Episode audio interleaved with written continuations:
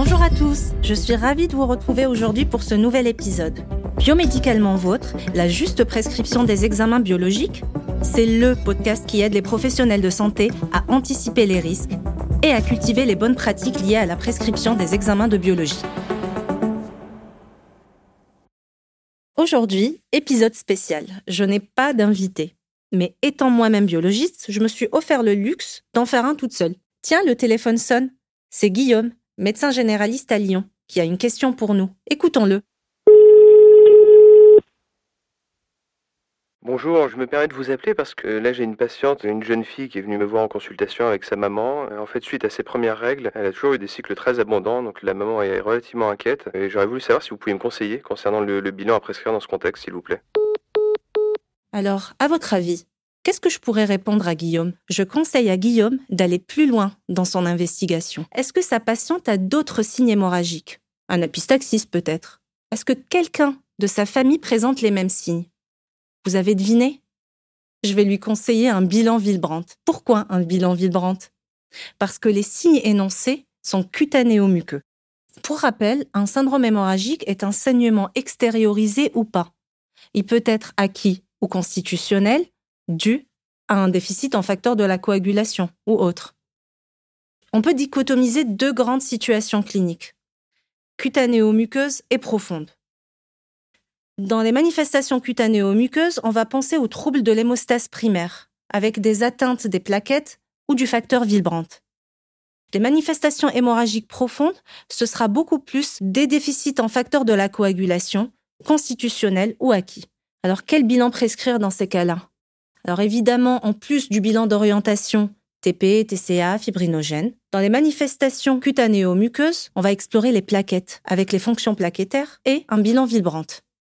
Pour les manifestations profondes, on va aller doser les facteurs de la coagulation.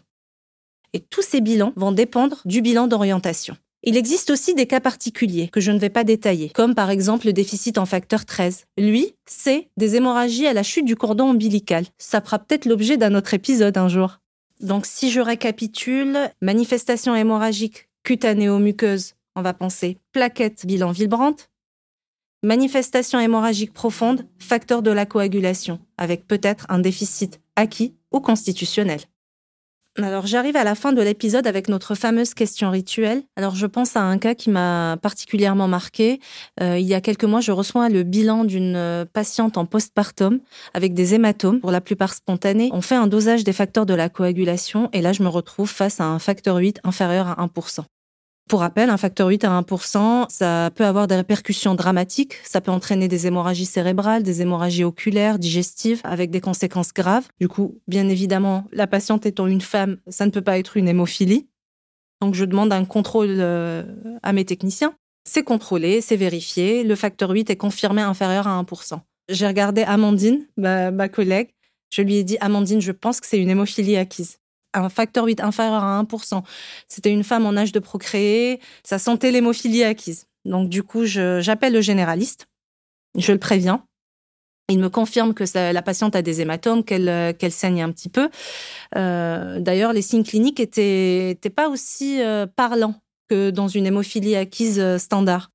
Je discute avec lui, je lui dis que c'est probablement une hémophilie acquise, que là, le, dosage euh, des antifacteurs, euh, la recherche d'antifacteurs est en cours, mais vu l'urgence de la situation, il faut absolument la rediriger vers, euh, un médecin interniste, car, car ça peut facilement être pris en charge si c'est pris à temps ce qui a été le cas. Elle a été redirigée vers euh, un service de médecine interne. Elle a reçu euh, le traitement approprié et a pu euh, continuer à, s'occuper de son, son nouveau-né tranquillement.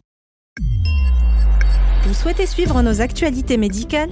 Inscrivez-vous à notre newsletter et abonnez-vous à notre podcast. Vous êtes un professionnel de santé?